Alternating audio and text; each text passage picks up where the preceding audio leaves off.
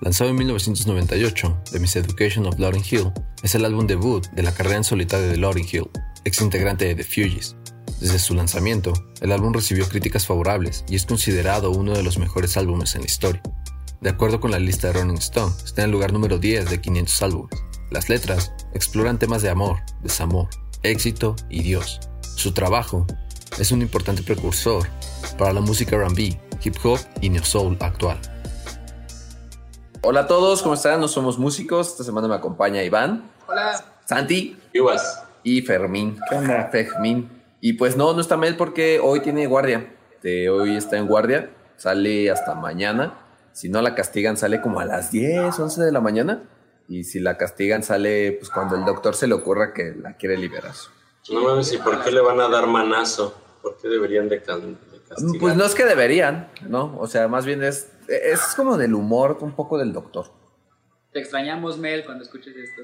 Te extrañamos, Mel, exactamente. Que es la única voz femenina que tenemos. sé, yo rato. Y justo esta semana escuchamos The Miseducation of Lauryn Hill. Para poner en contexto, este disco sale en el 98 y lo graba justamente Lauryn Hill ¿No es Lauren? o Lauryn. No lo sé, Lauren. no, o sea, pregunto, porque no lo sé. Pues no sé. Yo, yo estoy aprovechando esto de que puedes pronunciar como se escribe en tu idioma. Laurin. Lauryn. Entonces, Lauryn Hill. De Lauryn Hill. Il. Ay, bueno, Lauryn Hill. No, Lauryn Hill. eh, los lanza en el 98. Ella era de una banda que se llama The Refugees. Es de esas bandas famosas de hip hop que seguramente escuchamos alguna vez en alguna estación de radio de éxitos del pasado, pero que seguramente no recordamos muy bien. O sea, ahorita Fermín justamente me decía, eh, ¿me puedes poner una canción de The Refugees? Porque Fugees. Fugees. Pero porque Por los favor. escuché, pero no. Ah, era nada más era Fugees, ¿verdad? Sí. Sí, perdón, de The Fugees. Eh, los escuché, pero seguramente no me acuerdo de ellos. Y, y creo que a todos nos pasa lo mismo. Y Fugees lo que tocaba era como esta mezcla de pop y hip hop. Que en los 90 estaba padre, pues porque casi todo el hip hop de los 90 era muy hip hop gangsta. Ya empezaba este hip hop de las cadenas de oro y, y de los carros y de las mujeres y así. Y ellos no, ¿no? Ellos eran como un hip hop buena onda, que querían tirar buena vibra. Y uno de los integrantes era Wyclef, Wyclef, Wyclef Jean, que lo reconocemos por la canción de Shakira, de Hips Online. ¿Recuerdan al cuate que rapeaba en Hips Online? Ese cuate era otro integrante de Fugees. Y justamente esta parte es importante porque Wyclef y Lorin tuvieron como una relación amorosa bien este, tóxica, donde Wyclef controlaba a Lorin y donde Lorin se sentía controlada y donde Lorin sentía que no podía hacer nada. Y entonces todos en la banda ya estaban haciendo como cosas en solista. Estaban produciendo otros álbumes, estaban haciendo otras cosas. Y Lorin era como de, pero yo ya quiero sacar mi álbum y nadie la pelaba. Y entonces pues que manda todo a LB y les dice, pues ¿saben qué? No me importan, ya los odio. Yo voy a hacer mi álbum y me vale más lo que ustedes piensen, digan o hagan. Fuchicaca. Como dicen Fuchicaca. Exactamente. Fue literal un fuchicaca a The Fugees. Y pues termina trabajando en su álbum. Entonces le dice a su, a su manager así como, oye, ¿sabes qué? Voy a hacer mi álbum, pero no quiero ninguno de estos sujetos aquí. Así que voy a conseguir yo nueva gente, ¿no? Y se fue tal cual a Nueva Jersey, donde consiguió como toda su, su grupo, Newark. Este, la parte como más padre aquí es que pues fue como, o sea, sacó gente de, de barrio, que eran músicos, ella como que les enseñó sobre lo que sabía sobre la música, arma su equipo completamente aparte, empieza a grabar su álbum, en el álbum lo que ella busca es justamente esta parte como de el amor, pero también hablar sobre un embarazo que tuvo durante su tiempo en The Fugees, que fue como un poco feo, este, su relación con Wyclef, tal, tal, tal, y, un, y bueno, este tema del hijo también es importante porque durante el tiempo de que todos se enteraban así como, oh, Lauren está embarazada, todos pensábamos que era, o todos pensaban que era de Wyclef, pero pues no, resultó ser que era de Rohan Marley, que es el hijo de Bob Marley. Y el punto es que es como todo este, así, como que todas estas cosas juntas, junto con sus temas religiosos que, que, que han sido como un tema importante en su vida, como que su devoción por la Biblia y por Dios, todo eso en un mismo álbum, donde al final todos los créditos los termina teniendo ella. O sea, los créditos de escritura, los créditos de producción, todo lo, se lo queda a ella. Y pues bueno, eso provoca que se pelee con su equipo de músicos y todo, porque todo el mundo fue como de, oye, pues qué trans, esto era mío, eh, sí apoyamos, no todo es tuyo. Y pues bueno, o sea, sí fue como un tema así como bien padre antes, bueno, no bien padre, sino bien complicado antes del álbum, porque también otra de las partes por las que agarra músicos nuevos y por la que se busca sus músicos es porque Wyclef empezó a amenazar a la industria musical de que si trabajaban con Lorin, ya no iban a trabajar pues, con él nunca jamás y no iban a trabajar con nadie, ¿no? Porque el hombre era medio poderoso en la música. Entonces, pues sí, todo estaba en contra de Lorin. Pero pues al final eh, rindió, frutos porque el álbum es, este, uno, es reconocido como uno de los mejores álbumes de la historia. De hecho, según Rolling Stone, está en el lugar número 10 de los mejores álbumes de la historia. Algunas otras listas los ponen como el segundo mejor álbum hecho por una mujer en la historia. Le dio a Lorin 10 nominaciones al Grammy, siendo la primera mujer con esa cantidad de nominaciones. Y ganó 5, siendo la primera mujer que gana 5 eh, categorías. Y pues al final del día logra sus objetivos está Lorin con este álbum, ¿no? Que era sí expresarse, pero por el otro lado también era como pisotear a Wyclef y a The Fugees y decir soy mejor que ustedes, malditos. Y pues lo logró todo. Así como que esta furia encaminada hacia su arte le funcionó. Finalmente, pues bueno, el álbum este, se inspira en dos libros. Uno que es The Education of Sonny Carson, de Sonny Carson, que es un libro autobiográfico. Sonny Carson es un escritor que fue veterano de guerra, activista social y líder, de una, líder comunitario en Brooklyn. Y otro que es The Miseducation of the Negro, donde básicamente habla sobre cómo los afroamericanos fueron adoctrinados a principios del siglo XX para depender y buscar refugio en los blancos, ¿no? Entonces, son dos libros muy diferentes, pero muy libros de cultura negra al final del día. Y pues nada, es un álbum que, que mezcla hip hop, reggae, soul, de hecho se considera como el primer álbum de neo soul, eh, y que marca como un antes y un después para las mujeres en el hip hop, porque pues el hip hop desde eh, antes y como que casi siempre ha sido un medio muy machista. Como que esta Lorin viene a mostrar una nueva faceta del hip hop donde puede ser como tal vez más espiritual, eh, tal vez más emocional, tal vez más de amor y no necesariamente de drogas, dinero y poder. Y pues mi propio álbum con juegos de azar y hombrezuelos.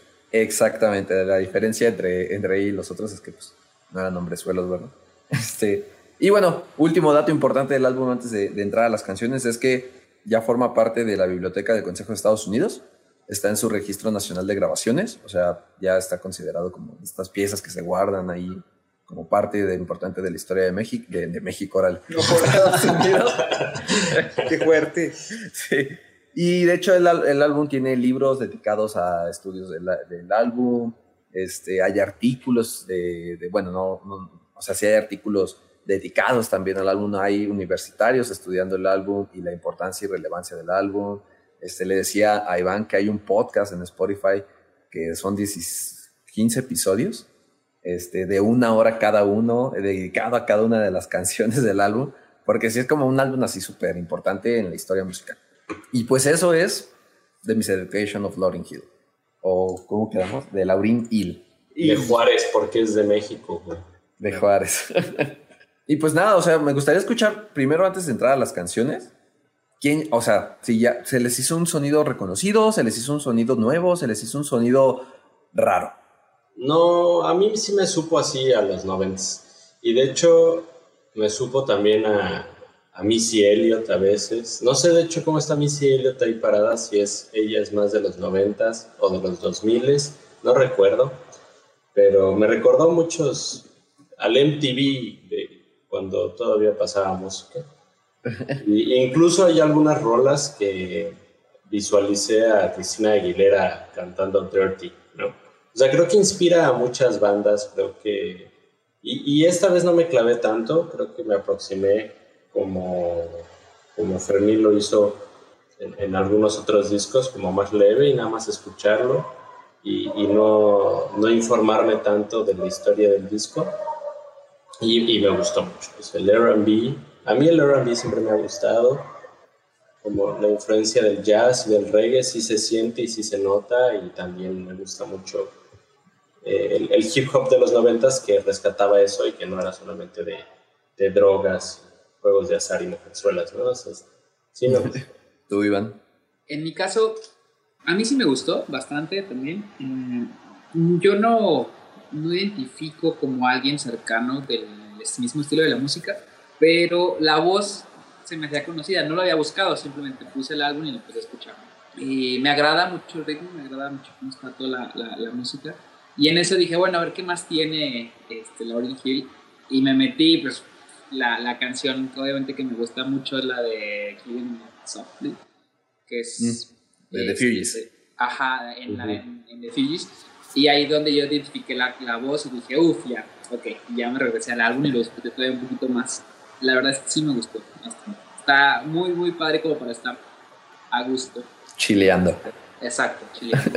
Justo, justo qué padre que dices que buscaste más cosas de ella, porque creo que un dato importante es que este es su primer y único álbum de estudio. Lauryn Hill no hizo nada más en estudio. Más adelante hablamos de por qué no hizo nada en el estudio, pero básicamente álbumes de ella tiene este y un Unplugged y, that's it. O sea, ya, se acabó ahí la carrera de Lauryn Hill musicalmente, ¿no? Bueno, no se acabó, sigue vivo, pero básicamente su carrera hecha es eso. Básicamente es lo que ha hecho hasta, hasta, hasta hoy en día. Tú, Fermín.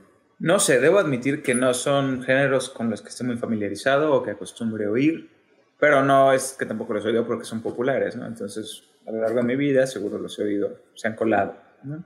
Y al respecto, pues me suena a todo. Es decir, un poco como lo que decía Santi, solo que menos optimista, eh, que sí, lo puedo poner, no voy a reconocer quién es y no lo voy a distinguir de nada de lo que identifico como hip hop R&B noventero. Ok. O sea, me parece igual y, y sí es precursor de muchísimas cosas y inspiración de muchísimas otras, pero en el cúmulo de todo eso, pues se me pierde. No es como que sobresalga de lo demás, ¿no? Ajá. O sea, suena, suena a noventas. Ajá. A mí se me hizo interesante el hecho de, de que sea uno de los 10 discos, pues como más eh, importantes, o sea, y que no tenga esa difusión, a lo mejor y no estamos tan metidos en esa música, pero sí me pareció impresionante que no, que yo al menos jamás he escuchado el disco. Yo achacaría eso un poco a que pues el hip hop en los noventas la verdad es que no llegaba tanto a México. O sea, Sí, yo nuestras, también. nuestras versiones de hip hop eran caló. Entonces, Ah, ¿en serio? sí, sí, o sea, calor. o- necesitamos mucho tiempo para reconocer que Caló fue nuestro primer gran artista de hip hop mexicano. Y, y realmente no fue sino hasta mucho después que ya con- Control Machete y el Cártel de Santa pudieron hacer como que el hip hop entrara un poquito más a México. Y hasta reciente, pues ya el hip hop está, está en la sopa. Pero yo achacaría que esa que, pues como en los 90 casi no nos llegaba, o nos llegaba vía soundtrack. O sea, la mayoría del hip hop nos llegaba a través de películas. Como esta de Gangsta Paradise, ubican esa canción de... Y llegó por una película. O canciones como muy famosas, y, y tristemente, pero el hip hop blanco, ¿no? De, de Vanilla Ice, ese sí llegó. Pero pues porque era hip hop blanco. Este... Entonces, yo creo que es por eso. Yo creo que es por Ah. eso que no forma parte de nuestro imaginario. No lo sabía. Es que en mi pasado falso sí había hip hop, pero qué bueno que lo mencionas para corregir eso. No, no, no, eso no era por estar en Chihuahua que no hubiera hip hop. No, no, no. eh, hablo de mi pasado falso. ¿Ah, sí? eh, o sea, sí, el que es producto de la ecualización con el multimedia internacional. Creí que sí había y lo implanté ahí porque pues dije, esto está en los 90. Pa- Pertenece Ponte ahí, hip hop. Eh, y no, no sabía que no había sucedido así. Es Sí, bueno no, saberlo. No, no, no. No, creo que mucho de la cultura hip hop negra, o sea, antes de los 2000, o sea, todo nos llegó en los 2000, de hecho, ¿no? Sin cronología, sin historia, sin referencia, o sea, fue un bombardeo de repente en los 2000 del hip hop negro y ahí se pierde mucho de, de la riqueza también de, incluso de este disco, por ejemplo. Sí, no, y, y sabes, ahorita que dices de que, que nos llegó como el bombardeo del hip hop negro, creo que ni, creo que hasta pensaría que más bien nos llegó el bombardeo del hip hop blanco de Eminem. O sea, porque yo así como que reconozca gran estrella famosísima en México al menos de hip hop. La, la primera que me viene es Eminem, más que por ejemplo Snoop Dogg. Mm, No sé. O sea, yo recuerdo, por ejemplo, de que los primeros que escuché ese fue Eminem, también Not- Notorious Big, eh, Snoop Dogg. Al que nunca he escuchado y muchos de ustedes me van a ahorcar por nunca haberlo hecho es este ídolo también del rap y hip hop que es negro, que fue asesinado, pero que utilizaba una Tupac. Tupac, güey. Nunca he escuchado nada de Tupac. ¿No? Bueno, bueno. Pero, pero, por ejemplo, está padre lo que dices porque Notorious B.I.G. es muy famoso, es muy importante, pero no es tan famoso en México, extrañamente. O sea, fuera de la gente que le gusta el hip hop.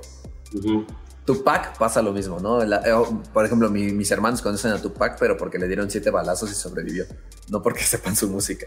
Este, pero Eminem, hasta mi papá lo conoce, o sea, yo creo que si le pongo una rola a mi papá, mi papá lo ubica, una de Eminem. Bueno, y además tiene su película ahí, la de... Ah, claro, claro. Ese es que está bueno, está bueno. Sí, bueno, ganó Oscar, ganó un Oscar. Este, pero pues sí, yo creo que, o sea, respondiendo un poquito a lo que se iba, yo creo que es por eso.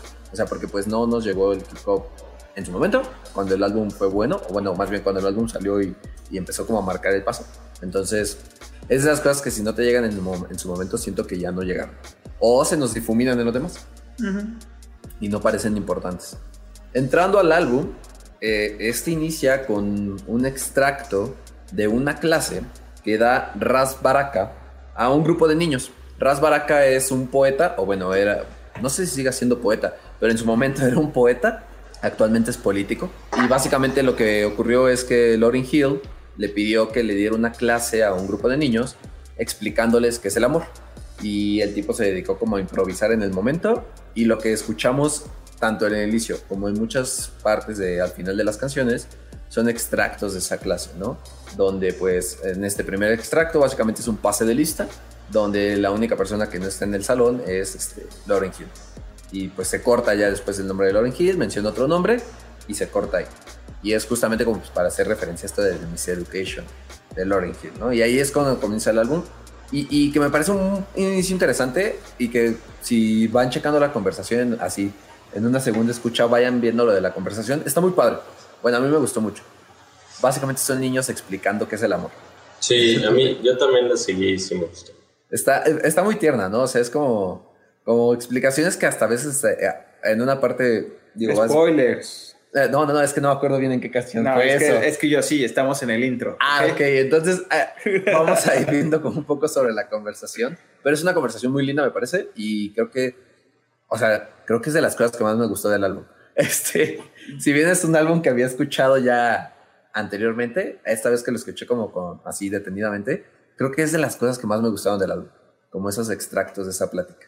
Y pues bueno, creo que de intro no hay mucho más que decir, más que es esta plática justo de Ras Barak yo disfruté mucho que tuviera un intro. No sé, como que me gusta que si haces un álbum quizá conceptual o temático, coloques un intro y entonces creo que eso funciona muy bien de guía sobre cómo escucharlo. Porque ya sabes que, que aquí les va este álbum temático y entonces sí te, te pone en el, en el, mood correcto, siento. Y, y eso me gusta de, de, este intro.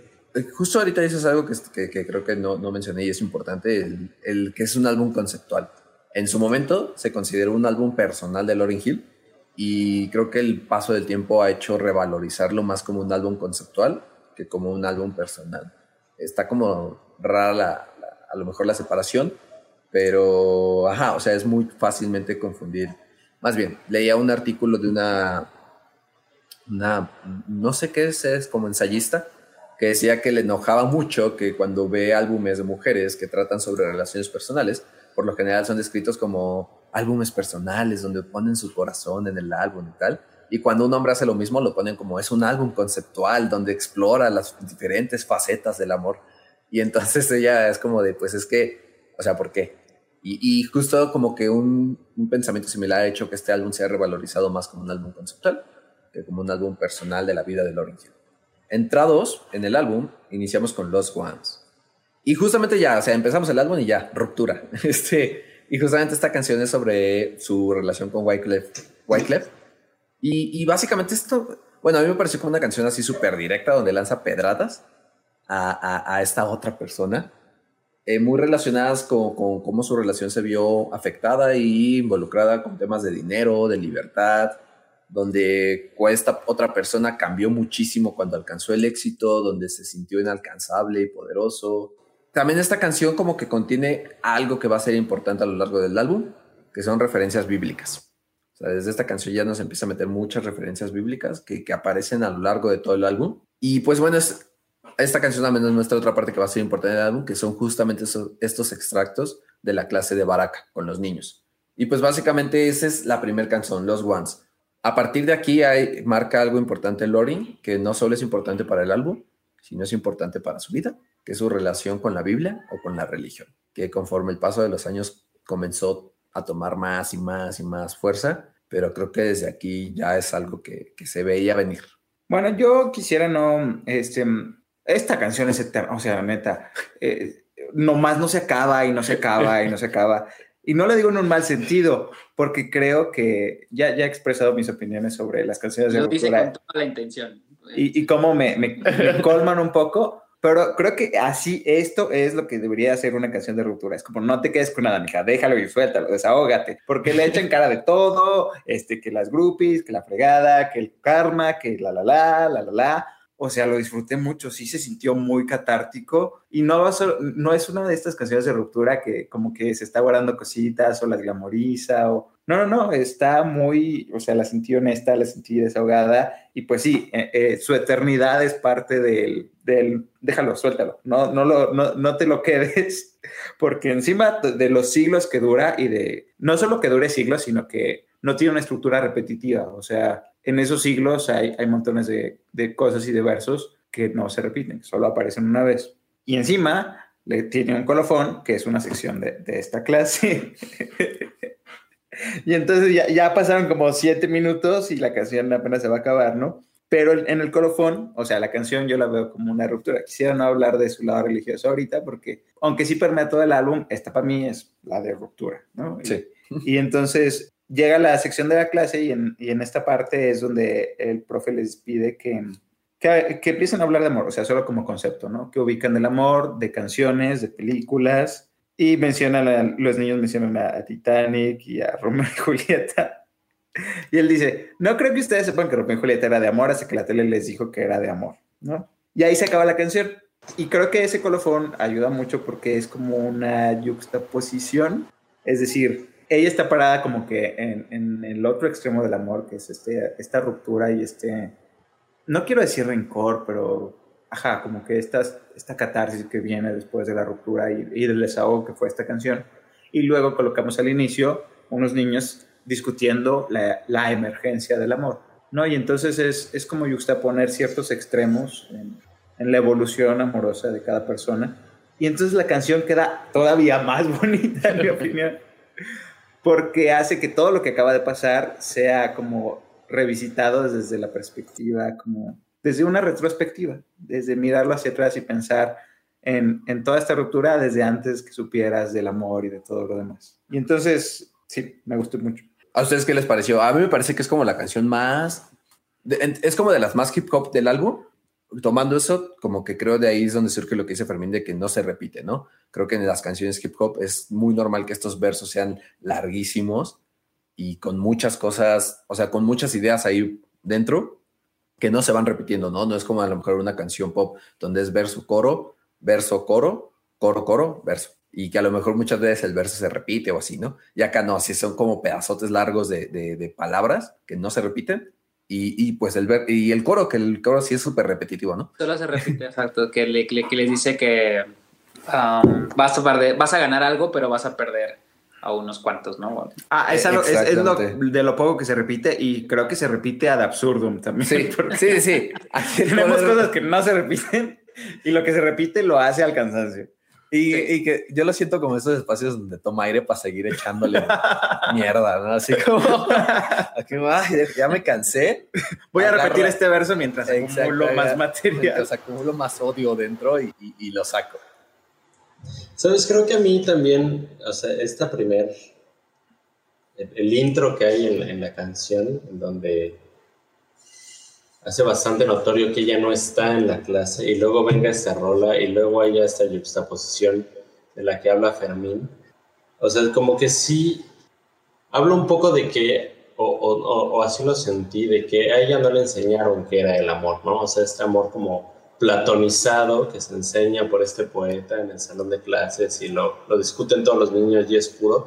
Y lo que ella está expresando, pues, o sea, creo que esta idea de que ella no estuvo en esa educación, bueno, y además, pues así se llama el disco, sí se siente también aquí, pero luego se empieza a ver un poco más diluido. O sea, esta primera idea de yo no estuve en esta educación en donde platonizan las cosas, a lo largo del disco yo siento que se pierde un poco, pero aquí sí, se- sí es muy, sí se siente mucho. Pero no sé si más que diluirse sea como que buscó sacar todo aquí para que lo demás fuera como ya, o, sea, fuera como desde, no sé, siento que a veces cuando tienes como tantas cosas guardadas y no las sacas, manchas todo lo demás con eso que tienes guardado. O sea, como que de repente todo tu trabajo se ve manchado por, por ese odio que traes ahí dentro guardado. Y, este, y el sacarlo así tan directamente y ya mejor expulsarlo todo, a lo mejor le permitió o te permite crear como ya más tranquilo y ya expresar tus ideas ya sin ese odio que, que tenías ahí dentro en contra de esa persona, ¿no? algo aquí importante es que nunca ella dijo que fueran para Wyclef. O sea, todos asumimos que son para Wyclef porque pues como que su relación fue muy pública, pero nunca ella lo salió a decir, ¿no? Este, y sería raro que no fueran para él. Yo creo que es algo que sí no me gusta, o sea, es casi innegable, ¿no? O sea, todos lo asumimos, nadie tiene evidencia de lo contrario, este, no tengo pruebas, pero tampoco dudas, ¿no? Entonces, siento que en esta línea de pensamiento, pues nada le costaría el arroba me perro, ¿sabes? Eh, y no me molestaría si lo agregara, estaría bien. Pero, pero pues yo no, yo, o sea, pensando en que lo que quería era como humillar a su anterior jefe pareja y anterior banda, pues, pues mejor ni los menciono. También. ¿Para qué les doy ¿Para qué lo significas así, verdad? Exactamente. Y justamente, pues, eh, de, de, de, de, Los Ones pasamos a X Factor, que una vez más es una canción de ruptura, pero en esta ocasión yo siento que Lori nos pone ya más desde su posición, desde cómo ella um, sintió su, su, su, pasar en esta relación, donde aun cuando le dolía, aun cuando le afectaba, no podía escapar de ella porque, pues, pues esa cosa que ella creía que era amor, no, no, no sabía cómo salir de eso.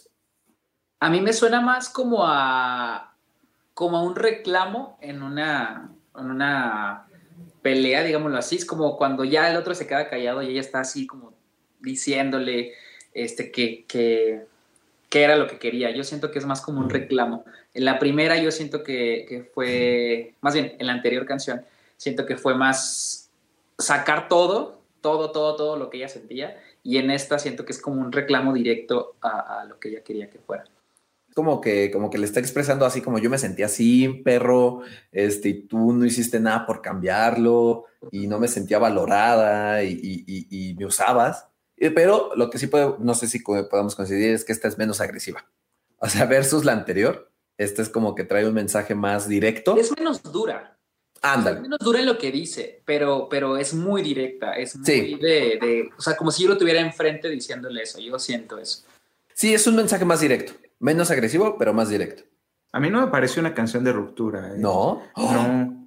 este. Me, me, parece una canción un poco rara porque la anterior es una de ruptura para mí. Es, es, como más evidente. Pero esta es como volverse a poner en los zapatos de haber estado en esa relación y estar en la posición de señalar sus elementos tóxicos, pero también la de recordar todo lo que te hacía quedarte en ella. Y más que reclamo, a mí me sabe a súplica. O sea, muchas secciones de esta canción me parecen suplicantes más que reclamantes. Es que es lo que voy, o sea, yo la siento muy directa en una relación. Es como cuando en la relación estás y, y buscas que funcione y buscas que las cosas salgan. Uh -huh. Entonces creo que es más en ese sentido. Y ese, pero a, a lo que voy es que ese buscar que funcione me sabe a, a súplica porque, porque ya sabe que no funciona. O sea, ya es como Ajá, no, no es como que quiero repararla, solo quiero conservarla y no importa a qué precio. Me sabe como por ahí. Y también, este, esta canción tiene un solo de guitarra y está bien ricolino, la verdad. Fue la primera canción que me gustó. O sea, lo, la disfruté mucho. Y esta canción ya fue como más, ah, ok. Sí, yo opino lo mismo. O sea, bueno, no es, no es momento de decir cuáles son las favoritas y las... Ya las puedes decir, adelante. aquí no la primera es la que más me gustó. Lo quería decir. No, sí. O sea, esa, esa sí la escuché y dije, ay, no, espero que el disco, porque además tiene un chingo de canciones. Dije, Ya no, sé. espero no sea así, ¿no? Eso es lo primero que me vende. 16 canciones, canciones sobre cómo mi ex apesta y es Que- horrible. ajá, y no se acaba y además me suena así como como a- a- al hip hop súper comercial y que ponen en gimnasios para hacer cardio así, así ese, ese fue el ritmo que sentí sin, escu- sin, sin escuchar realmente la canción. Y dije no espero no sea no sea así el disco y ya la segunda ya también la disfruté mucho y musicalmente creo yo otra propuesta mucho más rescatable. Esta fue, de hecho, el, esta, esta sí fue un sencillo y es como de las más famosas del disco. O sea, es como de las más recordadas y de las que más impactaron. Y, y creo que le doy el punto a Santi ahí en que, en que trae una propuesta. O sea, porque sí como que um, creo que previo a, a, a, este álbum, la propuesta femenina en, en el, en el neo soul, en el hip hop, tal, estaba muy, muy arraigada a lo que eran como cantantes o íconos de los 70s, que no evolucionó tanto. Y justamente, pues sí, esta es como una nueva propuesta a algo más fresco en su momento. Obviamente ahorita ya no nos suena tan fresco, pero en su momento fue algo muy fresco. Y, y que tal vez, no sé si... A, a mí me gusta mucho la primera, pero coincido en que es larguísima. o sea, sí te espanta, creo. Coincido que sí pudo durar tres minutos menos. No, no pudo. Era necesario que durara lo que duraba. Pero, pero coincido. O sea, siento que, que sí, después de, de, bombardearnos con muchas letras y con algo muy hip hop, este, ya nos, nos lleva a algo más, eh, más apacible, más RB. Uh -huh. y, y que está más disfrutable, ¿no? Más disfrutable cuando no buscas hip hop porque cuando buscas hip hop, pues, pues, te vas a la primera. Pero sí, me parece que esta segunda, o sea, pensándolo como, como el álbum popular o como el álbum mainstream que fue, supongo que, que, justo eso es lo que hace que esta canción sea de las más, de las que más resalieron, eh, resalieron, ¿no? resalieron. resaltaron en su momento. Pasé del rompimiento al resalieron. Uh -huh. Este, y, y... Voto porque no se edite. no se va a editar. En el pasado no pude editar 80 rompimientos. este, entonces sí, sí, o sea, coincido con que, con que esta puede ser como, visto desde un punto comercial, la, la primera canción en la que te puedes sentir como más atraído y que a lo mejor te hace tener más interés en el álbum. Porque, no sé, siento que también la primera, a lo mejor la agresividad te puede alejar un poquito. O sea, sí puede ser como, a lo mejor es too much. Fermín porque buscaba ya una canción así de agresiva. Pues no, no buscaba pero... una canción de agresiva, pero, pero si va a ser una canción de ruptura, no la dejes tibia. Y esta pues ya no, no, esta ya es como más directa, porque sí es directa, pero no es este, no es duro. Ándale. De ahí pasamos a una canción que, bueno, es considerada como la canción más, más tierna del disco. Eh, el tema, pues, lo amerita, que se llama To Zion, ¿no? Que justamente es una canción dedicada a su hijo, Zion David, o Zion David, supongo. Sion David. Sion David, a su hijo Sion David. Y, y, bueno, el nombre, pues, justamente es un nombre bíblico, de, de es este otro nombre que recibe Jerusalén, que es este lugar, este centro espiritual y madre de todos los pueblos. Y, y, justamente lo que hace como estas referencias o estas comparaciones, Lorin, en esta canción, sobre cómo su hijo fue como pues eh, un evento pues prácticamente sanador para ella, medio descrito como celestial milagroso.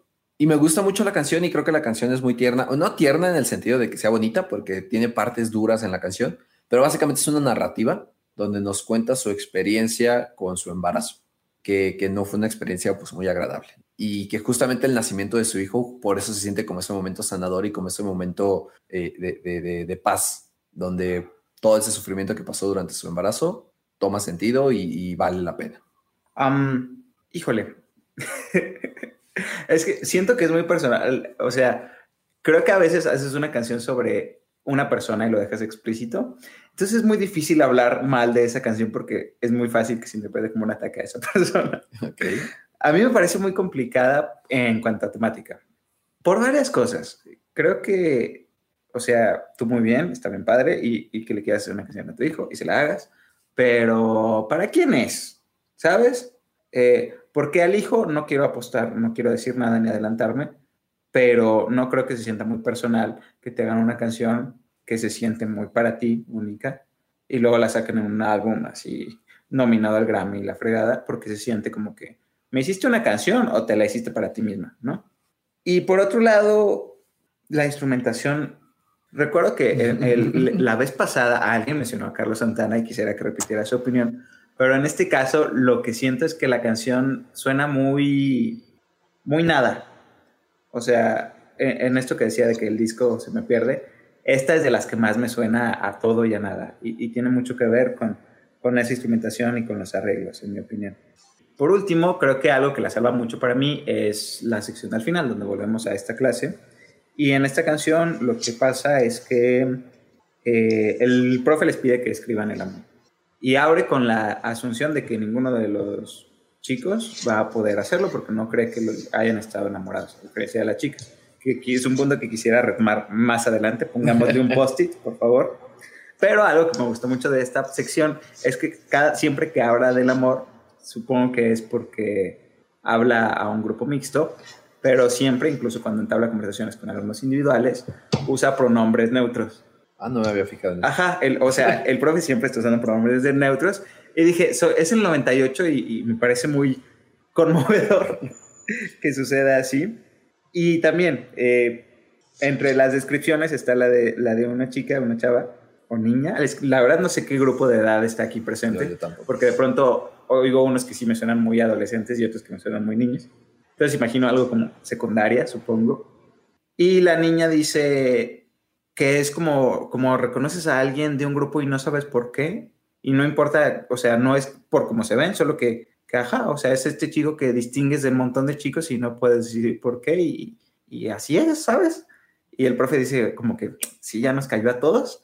Y ahí se acaba la canción. Y te digo, eso la salva, en mi opinión, porque no creo que es una canción que pueda escuchar mucho. O sea, me siento raro escuchando esta canción. Este, es una mamá hablando de su hijo y yo así de yo que estoy haciendo aquí, este, con permiso. Eh, y, y, no puedo, no creo, o sea, sí creo que esta canción se me acabaría muy pronto como, no sé, si la escucho dos veces más, ya no la voy a querer, escuchar nunca. Más en la vida. Sí, porque sí o ni sí o ni sí, pues permiso, gracias. o sea, lo que, lo que dije la vez pasada de Carlos Santana es que, que, me dio odio a Carlos Santana porque siento que nos usa de product placement. este, pero en esta canción, no la verdad es que se, se difumina un poco, o sea, sí se pierde un poco entre todo lo demás. Coincido en que sí, tal vez no es la canción más mejor hecha. O sea, sí, sí se siente medio muy personal, pero pero creo que cumple otra función. ¿Sabes? Espera, ahora que lo mencionas, creo que quizá no es la mejor hecha porque nadie se animaba mucho a meterle mano Exacto. por su tema tan personal. Y, creo que cumple dos funciones. Una es como la canción sí para su hijo, pero, ¿sabes? Creo que es una canción para su hijo, no tanto como en el, en, el, en el, en el te amo mucho, hijo, sino más bien como para tratar de explicarle qué onda con su nacimiento.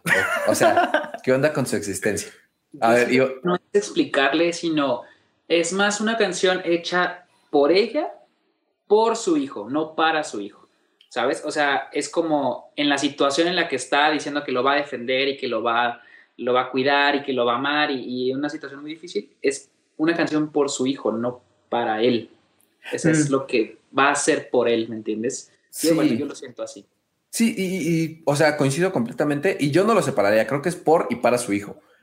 o sea, ¿por qué digo que para? Porque se volvió público, eh, todo el evento del, embarazo de Lauryn Hill fue como, fue como traumante, por de alguna forma decirlo, porque pues básicamente Lauryn Hill eh, se embaraza, su management o los productores le pidieron que abortara, que, que, dejara su, o sea, que, que, que, si estaba loca, que tener un embarazo ahorita iba a arruinar su carrera en su mejor momento. No le pidieron que abortara, este, le dijeron que era mala idea seguir embarazada. Bueno, le dijeron que era mala idea seguir embarazada. Y sumado a eso, no solo estaba su carrera, sino estaba sumado que son los 90 y, todos sabían que Wyclef ya estaba casado. Y pues entonces, si era de Wyclef, este, pues, ¿qué onda? Esta muchacha tuvo un hijo con una persona casada. Y, después nos enteramos que el hijo no era de Wyclef, sino que en realidad de Rohan Marley que acababa de divorciarse hace nada y que seguramente el niño pudo haber sido concebido durante el tiempo en que él todavía estaba casado. Entonces ponía a, Lorin en una situación súper complicada, en la que todos, pues básicamente sí podría decir que todos la estaban juzgando por ser una este, persona de 22 años embarazada, sin una relación estable en los noventas, que relacionada con una persona casada, tal. Entonces ahí es donde pongo el para, o sea, como, como esta forma de decir, a ver, hijo, no fuiste un error o sea, te amo mucho, te quiero mucho, en serio es lo más importante de mi vida y te voy a defender de todo. Así como te defendí en este momento, lo voy a seguir haciendo. Pero, pero sí, o sea, musicalmente sí no me gusta. Este, pero sí, no me gusta. este, Yo, a mí sí me hace curioso porque, y, creo que he, diferido en algunos álbumes de los que hemos analizado. Cuando yo hablo siempre de que, de que no lo analizo tan profundo, sino que yo solo lo disfruto, esta canción, la anterior y la, y bueno, ahorita seguimos hablando de las demás, pero, pero fueron, o sea, a mí me gustaron bastante. Y hasta, o sea, tan, tan me gustaron la canción que, que están descargadas en, en, en Spotify, o sea, así a ese nivel me están gustando y, y me llama la atención. La anterior a Santi no le gustó, este, a mí esta sí me gustó después de que, o sea, a mí primero me llega la música, la escucho, me gustó y entonces la analizo después. Entonces, y ahora se me hace extraño que... Que ahora no nos está gustando. No, o sea, yo creo que... que, que, ahora entiendo el, análisis de mi disco. no, no, no. Lo que iba a decir es que eh, dos cosas. Una, eh, justo yo desde cuando tenía ganas de poner hip hop. Y este álbum me pareció muy buen inicio para el hip hop, porque por lo general el hip hop es difícil de entender por la cantidad de referencias que hacen a cosas que no conocemos. La siguiente canción creo que es la primera y casi única que podría decir que tiene una referencia que no ubicamos nosotros. Este, pero, pero el resto de estas canciones son como muy directas y traen mensajes como muy, ajá, muy obvios. Eh, y, y, creo que mi odio con esta canción, no, no, o sea, seguramente es Carlos Santana. Yo, yo lo dije en la anterior, la anterior vez. Por lo general, exacto, sí, por lo general lo, lo, que hace o donde está Carlos Santana, este, es bueno, puedo considerar que es bueno, puedo aceptar que es bueno, pero no me llama. No, o sea, es como, en serio me siento como así, como, como usado. Este, entonces, no sé, también como que, que, el hecho de que esté como esa vibra latina ahí bien escondida en otras miles de vibras, forme parte de... Y, coincido con Fermín en que seguramente no quisieron moverle la canción, porque como explica Lauren Hill de la aparición de Carlos Santana, porque está medio random, ¿no? O sea, la verdad es que sí está... Hasta está raro que esté Carlos Santana en este álbum que nada que ver. O sea, señor, ¿qué hace aquí? Váyase a su, a su, a su música latina. Ella dice que ella escuchaba a Carlos Santana cuando era joven y cantaba sobre las canciones de Carlos Santana. Entonces ella lo expresa como que yo, yo ya conocía a Carlos, yo ya sabía quién era Carlos Santana antes de que él supiera quién era yo y como que siempre quise hacer una canción con Carlos Santana, ¿no? Este, y, y, me da tristeza que, que, ese haya sido su proceso porque pues ocultó a Carlos Santana ahí abajo de otros instrumentos y que se pierde un poco, pero se siente la, la existencia. Y no sé, o sea, e insisto, me parece una canción muy tierna, me parece que el mensaje está padre. Este como de, de, a, ver, a ver, banda, cálmense, es mi decisión. Yo decido si tengo o no al niño. Este, y, no quiero sus juicios sobre mí. Pero la canción así ya como melódicamente o así como para escucharla, no, no, no fui muy fan. Yo pensé en, en Christopher Robin, un poquito. sí, este, Christopher Robin, el niño real, no el de las caricaturas y Winnie Pooh y los libros, el niño real creció odiando a su papá, porque sentía que, que, su papá había creado esta versión de él como un poco de lucro, un poco de, como que se había robado una sección de su propia infancia para ponerla a la venta. Y además todos lo buleaban porque era el Christopher Robin que, que del Winnie Pooh y la la la. Y sí creció ganando mucho rencor al respecto. No quiero decir que Sion lo haga. No, no creo. No creo que lo haga. Deseo que no lo haga. Pero cuando me topo con una pieza artística así, siempre es mi temor, así de, híjole, espero que el niño esté bien. no, no creo. No creo, porque pues tampoco es como que lo ponga como personaje. Aquí Solo lo menciona. las criaturas. Exactamente. No, yo estoy muy neutro en esta canción, o sea, incluso me, me sorprendió. A mí sí me gusta Carlos Santana. Eh, son de los guitarristas que marcaron mi adolescencia y no porque yo lo haya buscado, sino porque mi papá lo escuchaba. Me suena, me suena mucho a, a, a, casa, me suena mucho a algo familiar. Y aquí, aquí no, no venía Carlos Santana. Sí se pierde. La canción me es ajena totalmente. Y, y sí coincido en que tal vez como que también, como ella intentando rescatar cosas imprimir cosas más bien de su, tal vez, su crecimiento y su infancia y demás. Invitó a Carlos Santana sobre, en esta canción en particular, pero no sé, hasta me incomodó, incomodó un poco como a Fermín. Sí. Esta canción, no, ni bien ni mal, pues, ¿no? No Sí, encuentro, siento como- no, tengo miedo de criticarla porque nunca he vivido eso, o sea, tengo aquí un vecino que dice que este dicho de que no conoces al amor hasta que tienes un hijo es totalmente cierto. Que cuando escuchó que su hijo le dijo te amo, dice que se cagó, ¿no? Así, casi literalmente. Pues es algo que ninguno de nosotros ha vivido. Entonces, criticar el Que amor, sepas. el, el amor que puede tener la madre por, por su hijo y todo lo que hizo por él y su historia, y pues es difícil hablar de esta rola. Es difícil. Ajá, y, y- y e creo- identificarse. Creo que no, o sea, la hay secciones hermosas de la letra, como, como que sabe que pues, a su hijo le pasarán cosas malas y quiere protegerlo de cualquier forma. Pero creo que el problema es mi sensación. O sea, sí siento que es como ir a un concierto y está una mamá y, y su bebé, una canción de cuna y una silla para ti, y ese es el concierto. Sí es como Ok. un poco incómodo, ¿sabes? Es muy personal. O sea, Muy, muy personal. Ya, ya sea que sea porque habla de para ella o para su hijo, pero es muy personal, o por su hijo, pero es muy personal la canción. Entonces, creo que justo lo que está pasando ahorita es lo que pasó seguramente en el estudio cuando la hice y fue como de, justo, ¿cómo le dices a Lorin que, pues, oye, tal vez le mueves esto, ¿no? Pero pues no. O sea, creo que en lo que podemos coincidir es que, que es una canción tierna. Eso, pues, permanece y creo que era el objetivo al final, ¿no? Y como demostrar su amor, o sea, como dejar claro su amor por su hijo, que, que, que nos queda claro. De ahí pasamos a Do Wop. Do Wop es una canción donde las cosas para mí se empezaron a poner como extrañas, porque anteriormente ya habíamos tenido pasajes bíblicos, sí, pero creo que esta es la primera en la que Lorin pone un statement respecto a un tema que podríamos decir controversial, ¿no? Que es como a la libertad sexual. Este, porque básicamente la canción trata sobre no caigan en la trampa del sexo jóvenes. El amor es más que eso, hay más cosas allá afuera y no se dejen engatusar, ¿no? Y de hecho la canción se divide en dos secciones, ¿no? Una dirigida a las mujeres y una dirigida a los hombres, donde del lado de las mujeres está esta parte de, de, de, de no busquen el dinero, no tengan relaciones rápidas, dense a respetar, y, y, del lado del hombre está esta parte de no todo el mundo es el poder, el dinero y las mujeres, y no las usen. Hombres, sean y sean hombres, háganse responsables de, de sus acciones y así. Mm. Y ajá, o sea, siento que por eso esta canción como que hasta se me hizo rara. eh, y es uno de los, es, y es una también de las famosas.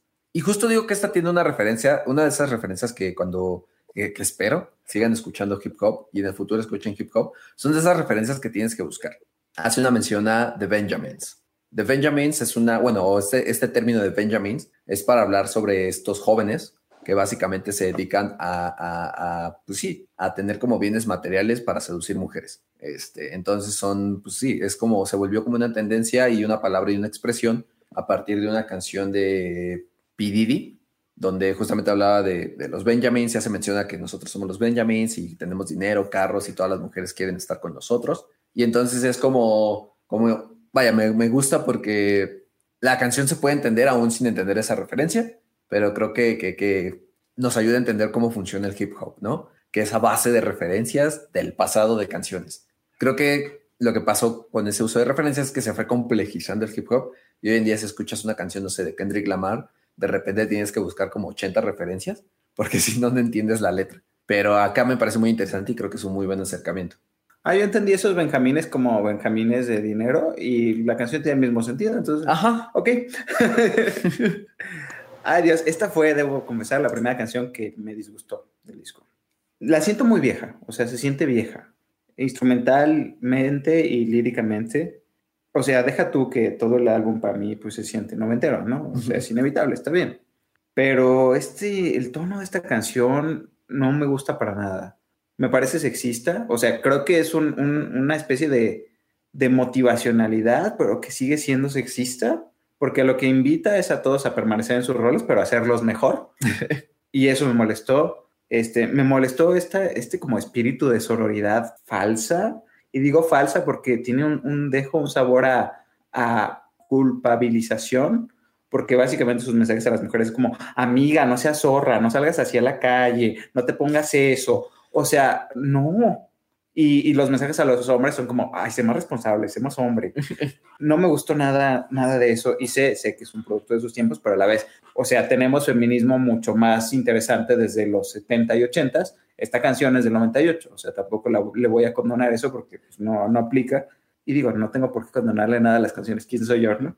Pero, pero sí, esta, este discurso no me gustó para nada, me molestó, pero al final hay otra sección de la clase y sí. también, también salva a la canción, en mi opinión. Una vez más. Creo que me equivoqué porque la frase que dije ahorita no es la que callaba la boca, es esta la, la que está al final de esta, de esta canción. Que, eh, ah, están discutiendo de lo que es sentirse amado, saberse amado o amar. Y una chica dice que a lo mejor hay personas, hay gente que, que nunca ha sido amada o que nunca han estado enamorados y entonces no saben cómo se siente ser amado y alguien, así otro de los compañeros, así de, qué poética. Y, y el profe dice así de, pues sí, pod podríamos terminar ahí la conversación, ¿no? Y, y, yo digo, sí, sí, muy bien. Pero sí, o sea, salvo este pedacito al final, no, no suscribo, no me gusta, no. A mí me gustó el ritmo. A mí, a mí también, me gustó mucho. Y sabes, cuando lo escuché, así sí tuve un flashback, porque es con ese video no me acuerdo dónde lo, lo vi, conocí a Lauren Hill. Y además es una mujer guapísima, o sea, es una mujer... Aprovecho esta canción sobre el sexismo y los roles para decir que está guapísima. Sí, perdón, lo siento. Pero en ese entonces, no sé, estamos hablando de los 2000, yo creo cuando llegó 2005 tal vez, llegó acá a México. Era una bola de hormonas, yo me acuerdo que no entendía nada de inglés. Y, recuerdo que, que, no, se, no la sexualicé, sino dije, en verdad, esta, esta mujer es muy hermosa. Y ya, quedó en el pasado y ahorita cuando escuché esta rola tuve ese flashback. Y, y fuera de eso, tenía que sacarlo, tenía que contarles. Eh, me, gusta, me gusta el ritmo, o sea, desde que escuché la canción siempre me gustó. Creo que sí, es una, o sea, versus la pasada que, que podemos medio coincidir que está medio este, sosa. Esta está más padre en cuanto a ritmo, creo que aburrida. creo que esto está más padre en cuanto a ritmo, este, sí está como más dance, sí está más disfrutable. Este, pero, pero creo que sí me daría penita escucharla así como en voz alto, eh, en alto parlantes. Eh, porque pues sí trae un mensaje bien raro. Y, yo no se lo achaco a, los noventas, la verdad. Yo se lo achaco a Lauryn Hill. o sea, no, en ese momento todavía no era parte de como de esta fascinación por la Biblia, pero ya se, se veía venir y a partir de los 2000 empezó a participar en grupos de estudios bíblicos. Yo esta rola la pondría en una playlist de lavar platos con R&B o algo así. Con ritmo. con ritmo. O sea, me gusta, o sea, la letra no la rescato para nada. Pero sí, sí, y te digo, tiene que ver mucho con esto de su, de su, fascinación. Y no digo fascinación en, en sentido ofensivo, sino que, que, en serio, o sea, eh, posteriormente en el futuro tuvo una presentación en el Vaticano y, la gente del Vaticano no estuvo muy feliz con su presentación porque básicamente fue a decirle que eran una bola de corruptos, que estaban arruinando eh, eh, el lugar donde Cristo había fallecido y, que eran así, eran un horror y tal, tal, tal. Y como que, no sé, quedaron como, como de, ¿qué onda con, con, esta persona que acabamos de invitar? Y pues nada, me parece que, que el mensaje no viene de los noventas. El mensaje viene de Lauren Hill y sus, y sus perspectivas Ah, sí, no, no digo que, venga de los 90, solo digo que era un mensaje que hacía mucho eco en los 90. Justo iba a decir que era como desde su perspectiva de lo que había ya pasado. Digo, la, la anterior era para su hijo, por lo que estaba viviendo y demás. Y creo que en esta fue más como decirle a las chicas como, hey, eh, pónganse las pilas, vean esto, o sea, busquen más allá. Y, y, a los chavos, pues fue más como un, pues amigos, ¿qué les pasa? Entonces, no sean unos patanes. Ajá, o sea, pero va desde su perspectiva, desde lo que ella está viviendo, por lo que sucedió. Entonces, le habla a alguien joven, quizás, a alguien, pues a lo mejor en el contexto de los 90, eh, justo en, ese, en eso, no quiero decir como decadencia de la sociedad, pero, pero como cuando empezaban a establecer este boom de embarazos jóvenes, quizás, no lo sé. Yo pienso que es algo de ese estilo. Y, y, a mí me gustó y el ritmo me encanta. Yo sé que la letra bueno, no está así, pero la descargué. la descargué. Y, te doy la razón un poquito en lo de los tiempos, y no tanto a lo mejor por, por, este boom de embarazos jóvenes, sino porque va muy relacionada con la canción de abajo. En ese momento ocurrió algo muy importante para la, para la cultura del hip hop, que fue el mainstream. O sea, creo que es el punto en el que el hip hop en los 90 se vuelve importante, se vuelve famoso y es estas primeras veces en las que los raperos empiezan a volver millonarios. O, o bien se empiezan a volver millonarios de forma más fácil. No es que no hubiera raperos millonarios antes, sino que antes era más complicado y por lo general este, sí, era más complicado volverte famoso con el hip hop. Y la siguiente justamente se llama Superstar. Básicamente es una, una canción donde Lauren Hill cuestiona cómo el dinero puede afectar el arte y, cómo hacer arte por dinero, pues, pues no, para ella no coincide con, con, los valores o con su filosofía del arte. Y, cómo pues lo que está ocurriendo es que ella está viendo un grupo de gente haciendo música o haciendo hip hop en específico, que ella lo ve como esta, este arte que se crea para poder expresarse, se convierte en un arte o en una forma de hacer dinero. Y es una canción como de crítica hacia, hacia los artistas que hacen arte por hacer dinero por eso correlaciono con lo que decían, que pues tal vez, mm, si bien no era como a lo mejor explosión de embarazos, sí existía una explosión de gente que se estaba volviendo rica a partir del hip hop. Esta canción me conflictó un poco. Eh, creo que en general me gustó, pero siento que, es como tricapa. Ay, ojalá fuera tetracapa. Tetrapac, patrocínanos. Como que en, cierto nivel es una demanda a que este género, el hip hop en particular, eh, como que suba la barra. Como que creo que el coro es el que dice como que, que, que, todo lo que hace se siente cansado, que la música debe ser más inspiradora y qué pasa, porque no estamos llegando hacia allá, ¿no? Creo que también en un segundo nivel es un poco una defensa de la fama o sea, creo que se pone en ese papel de, de, lo horrible que es ser famoso porque pues básicamente te, te ponen en, en, juicio por todo. Y luego creo que hay una tercera capa que es como la del público y, y podríamos decir que es una canción que demanda o, o, que, que, más que de la música habla de la originalidad y la autenticidad en los artistas, ¿no? Como que esa es la invitación. Pero eso me parece conflictuante en una canción que me suena tan plana y genérica. ¿sabes? O sea, si vas a hacer una canción invitando a tus compañeros artistas a hacer mejores canciones, creo que tiene que ser una canción muy buena, ¿no? Ah, y de hecho, o sea, esta percepción como de plana y genérica, no, no me parece errónea en el sentido de que no sé si se dieron cuenta, pero el, el coro suena muy parecido al coro de otra canción, justo una canción de The Doors, de Come on Baby Like My Fire.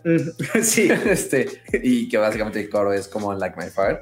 Y esto es porque uno de los que estuvo participando en la canción le dijo a Loren, oye, me suena mucho a Come on Baby Like My Fire, este ritmo. Y, y como que Loren dijo, oye, sí, voy a poner un, un, un coro similar. Y entonces, pues sí, entonces creo que, creo que sí suena un poquito genérica. Sí, eso no le ayuda. Pero, pero no genérica mala, o sea, creo que no es mala. No, o sea, creo que ninguna canción de este disco es mala, realmente. Acabamos de decir que tu Zion, este, pero bueno. No, no, dijimos que era mala. No sé, a mí la verdad es que esta no, no me llamó mucho la atención. Fue como, como que, mm, no sé, no me, a mí no me llama mucho, no tengo una, una opinión más profunda de esto. Yo ni me acuerdo de ella.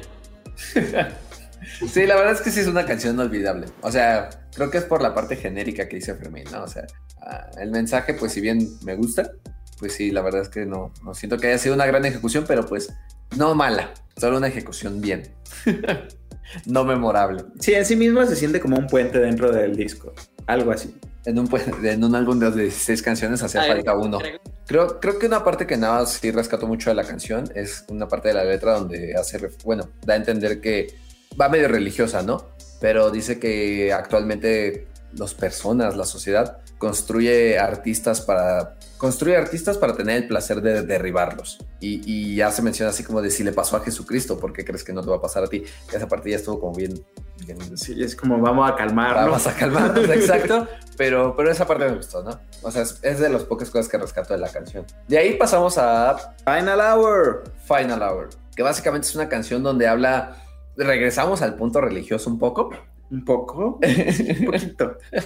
y en esta canción habla de cómo la fama, el dinero y el poder no te pasará nada, si no, no, servirá de nada si no sirves a Dios. Este, y que en la hora final lo que va a importar es tu, tu labor a Dios o tu, tu, tu ajá, tu, sí, cuánto, cuánto, cuánto le serviste a Dios en, la, en el mundo, ¿no?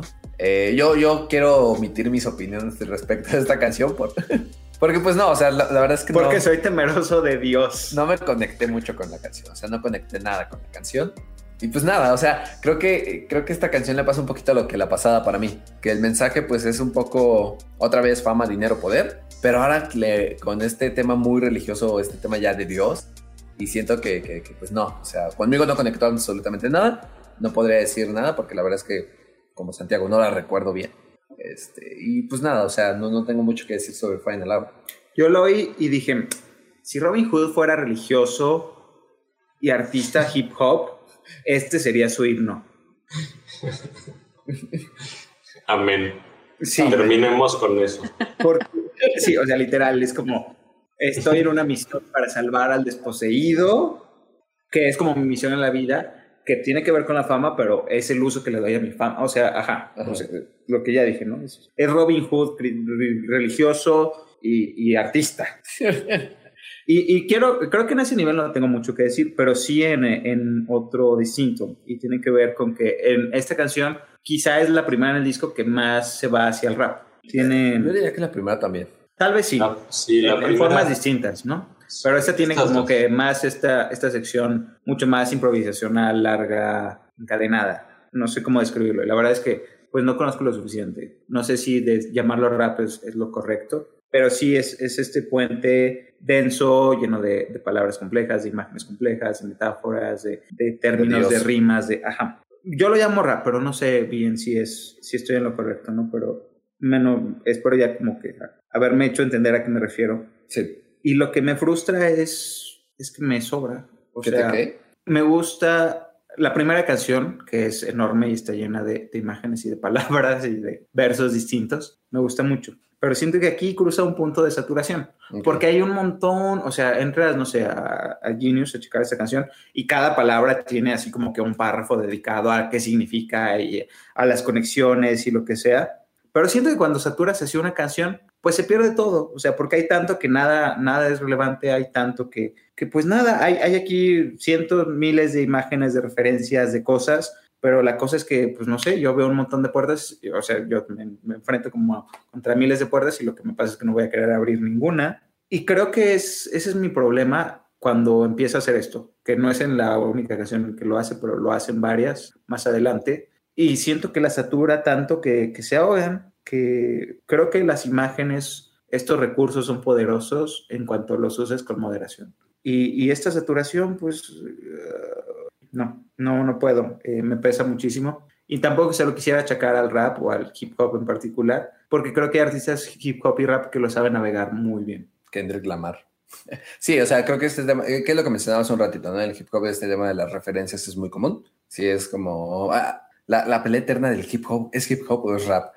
No, no, no sé, creo que, que, creo que hasta la pregunta ni tiene respuesta porque muchos dicen el rap es la palabra hablada y el hip hop es la cultura. Y otros es como, no, el hip hop es la música y el rap es este, los versos. Y otros es como, no, son dos géneros diferentes. Entonces, pues no, para no entrar en la discusión, aquí usaremos rap y hip hop de manera indiscriminada. Ok, ok. Este, pero, pero sí, la verdad es que es difícil hacer como letras tan complejas que sean entendibles y que estén conectadas. Es que creo que es entendible, ese no es mi problema. El problema es que lo que a lo que me sabe es a, a alguien escribiendo una canción con un diccionario de sinónimos y otro de filosofía y no con una intención. Ok, pues no, yo no voy a defender la canción. O sea, a ver, usted si no, la va a defender. O sea, creo que aquí el, lo que a mí se me hizo difícil es hacer la simbiosis. Sim, bueno, no, ni siquiera fue simbólica, en realidad fue bastante literal. eh, sí. Lo religioso, que utilizara un ritmo, o sea, a mí me pareció todo denso en la canción, ¿no? Y, y de por sí el, el, el, la cuestión religiosa se me hace difícil y luego escucharlo con, con incluso un poco oscuro, ¿no? En, en, esa rola que hace contraste con la canción anterior, eh, no sé, a mí, bueno, perdón, la anterior no la recuerdo, la anterior a esa, que sí, sí, sí. es la anterior para mí. La anterior en mi mente. sí. sí, no sé, se me hizo también, simplemente la dejé correr, la escuché un par de veces y, y, y fue cuando volví a decir, espero el disco no continúe así, ¿no? como me pasó con la primera canción, me saturó rápidamente. Creo, creo, creo que tienes un, un, un problema muy personal con el hip hop, Santi. No, es que, ¿sabes? ¿sabes? No, no, no, no. Sea, por ejemplo, este, el, RB y el hip hop que rescata un poco de jazz, un poco de reggae, un poco de. Es, pues sí, tal vez, no sé cómo decirlo, eh, amigable, tal vez. Me gusta. Pero sí hay, sí hay algo del hip hop en donde cruza una línea y sí me cansa. Eso sí, es me pasa lo mismo que a Santi. No creo que sea contra el hip hop o el rap, pero sí que hay sabores del mismo que sí, como que me saturan el, el paladar sí. auditivo. Pero, pero creo que es algo que ha refinado muy bien el hip hop. Y, y, bueno, hoy en día tenemos letras tan el absurdo como Gucci Gang. Gucci Gang lo voy a sí, Que es la cúspide lírica, por favor. Exacto. Los haré escuchar más hip hop. Así, Solo comparable que... con Black and Yellow. muy buena, muy buena. Luego de ahí pasamos a When It Comes to Bad que es como la primera cancioncita, creo, en el álbum que trae como vibra reggae. Este, esta es una canción donde habla sobre un amor no correspondido, básicamente, y, y cómo, cómo, esto no debe de provocarte que, que, ya no creas en el amor y que te alejes de él, sino que más bien como que lo intentes de nuevo, ¿no? Esta canción es como muy, creo que es muy pop, o sea, así me parece como muy, como muy balada soul. Sí es una canción como que, que, que sí pondría así de fondito para trabajar y así, pero pues la letra igual no, o sea, siento que no es mala ni nada, pero no nos muestra nada nuevo, ¿no? A mí me dio como un respiro del anterior, porque el anterior sí fue como de memoria llena. Eh, esta me gustó, creo que la Lauren que me gusta en este disco es la que es directa, honesta y, y despreocupada, porque hay otra Lauren que me parece mesiánica y profundamente religiosa y filosófica, que me cansa. Y aquí está en el plan directo, honesto y sin más. Y, y, fue como, ok, este, eh, porque con las dos anteriores sentía que el disco iba a seguir como que cayendo de mi gracia y aquí dije, ok, lo vamos salvando, lo vamos salvando, vamos bien. Y sí, simplemente creo que no tengo mucho que decir de la canción, salvo que no puede disgustarme, ¿sabes? Fíjate que a mí es de las canciones que no me gustan tanto, porque pues a mí sí me gusta el hip hop, entonces como que pasar de esta, de esta faceta hip hop a, a esta que es como más lenta, sí, sí, me así, yo venía bien, bien intenso de Do Whoop, luego ignoré la letra de Superstar, pero pues podía seguir intenso y luego Final Hour, seguíamos como que en ese beat alto y cuando llegamos a esta canción pues como que se baja y se tranquiliza. Tienes un buen punto. Eh. Lo que sí es, primera canción en la que la sección del profe no me gustó. aquí sí, porque en esta habla de mm, el amor, las ideas del amor, y, hay como un discursillo de, de, no, no, no, es que están equivocados porque los está contaminando la música y la tele. Y yo así de, tienes un punto, pero el hacerlo en un álbum como que le roba, ¿sabes? Este, es como la tele diciéndote que no la escuches porque está llena de mentiras. Ah, pues no sé, está complicado, ¿sabes? Que pues creo que no, no, está tan malo porque hasta ahorita no ha hablado del amor más que el amor a su hijo. Pero de ahí fuera todo lo demás han sido desgracias. No, esta, por favor, o sea, no, a ver. Yo creo que al contrario, este, rebobinando, sí hay una canción de ruptura, pero la siguiente, que sí es de toxicidad, habla mucho del amor y de cómo se puede volver en una especie de trampa. Y esta también, pero esta lo hace desde un tono mucho más optimista, o sea, es como, como lo, lo, lo agrio y lo, y lo dulce están revueltos y pues Ok, corrijo. O sea, no habla del amor como de canción de te amo, eres lo mejor que me ha pasado hasta ahorita. Spoiler. Hasta ahorita, exacto. Sí. Hasta ahorita. Porque ya después lo hace, pero hasta ahorita. Este, y pues bueno, si no, no, no hay más que agregar sobre When It Hurts Bad, pasamos a I Used to Love Him, que es otra canción donde hablamos otra vez de, de como que este desamor o este amor no correspondido, pero siento que esta es como más personal, ¿no? Porque habla como de cómo se siente sin fuerzas, cómo se siente despersonalizada, cómo se sentía mal, eh, e incluso, ah, bueno, yo la sentí como que habla como referencias de que se, se, sentía sin dignidad con esta persona, ¿no? Y, y, que aún así con todo eso lo amaba. Yo solo puedo agregar de mi parte que esta y las dos últimas canciones fueron aburridísimas para mí. ¿Por qué? Cero, no, ni, ni me llamaron la atención, nada, nada, no me provocaron nada. Ese es mi comentario de esas tres. Esta, ah, pues sí, justo habla de, eso, de, un amor y demás, pero no me provoca nada. O sea, sí, súper. Eh, y es que creo que se mantiene en este beat lento, ¿no? O sea, venimos de, de, de, Windy Horse of Bad, que es lenta, y acá nos seguimos lento. Este, sí, sí siento que da el bajón. O sea, siento que, que, el hecho de que tengamos así súper intensas y luego dos lentas, sí. Igual, eh, coincido con Iván, la verdad es que no, no soy fan de esta sección del disco pero porque pues, a mí me gusta más como la parte hip hop. Mm, a mí esta canción, o sea, no, no es que me haya disgustado, creo que eh, la melodía es dulce y se vende fácil, es de estas canciones que... ¿qué? ¿Por qué te ríes, Fermín? tu, tu imagen, nada más, esto. O sea, nada emocionado. era lo que iba, o sea, en realidad no me generó mucho. Y, y, llevaba, ya llevo tres canciones así en este disco que... Que no más nada. Que no más, ¿no? O sea, o sea las últimas tres. Sí, o sea, incluso la, la, la, canción anterior, que es un poco de reggae, la de... Este, When It Hurts So Bad. When It Hurts So Bad. Este, tampoco me parece interesante. A mí me gusta el reggae. Y, y lo rescato un poquito aquí, pero desde que toca el arpa, al principio, no me gustó, no sé, o sea, aquí empezó a bajar como mi expectativa del álbum. Entonces, pero Yo quiero defenderla. Eh, a mí me gustó mucho esta canción. Eh, varias cosas. Creo que eh, en temas se parece, me recuerda mucho a X Factor. Porque sí, o sea, es la misma emoción como de, de mirar hacia atrás una relación y recordar lo bueno y lo malo de ella y lo que te mantenía ahí, ¿no? Pero ahora sí verlo como con, con más distancia emocional, con más madurez. Pero sónicamente, al menos, no, no, no sónicamente, en cuanto a voces, disfruté muchísimo el dueto de esta canción. Yo no sabía que Mary J. Blige era cantante. Yo la conocía como actriz y, la nominaron al Oscar hace ya un par de años. Y eso era todo lo que yo sabía de ella. De pronto fue así de encontrarla en este álbum de los 90 cantando a dueto en esta canción que el dueto me parece muy sabroso. Me, me gustó mucho, me dio una sorpresa positiva. Y otra cosa que genera este dueto, que aunque la canción no sea de, de sororidad o de hermandad, funciona muy bien porque le da una dimensión de sororidad que para mí me sabe mucho mejor que cuando literal Lorin está predicándola. Y entonces, sí, o sea, no. Solo tengo halagos para esta canción, pues.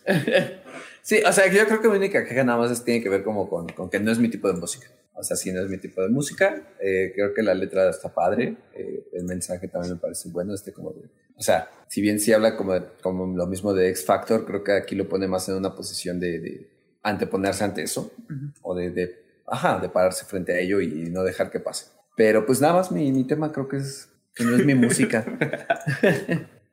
de ahí pasamos a Forgive Them Father. No, que, aquí que ya, regresó con todo. O que, sea, que, des, que, ya desde el título sabemos que, que, va a tener referencias a Dios. Este. No, sí, pero ¿sabes qué? Yo sí la cantaría. Así. Sí. No manches, me gustó un buen esta rola. Así. y, y, bueno, no soy una persona religiosa para nada, pero es, está chida la letra, ¿no? O sea, y no, y no es, aquí es un poco más, o sea, obviamente es literal el título. Y me acuerdo que hay una parte que dice, Be careful of, those who pretend to be brothers. Sí. Sí, sí. Así dije, ay, cabrón, ¿no?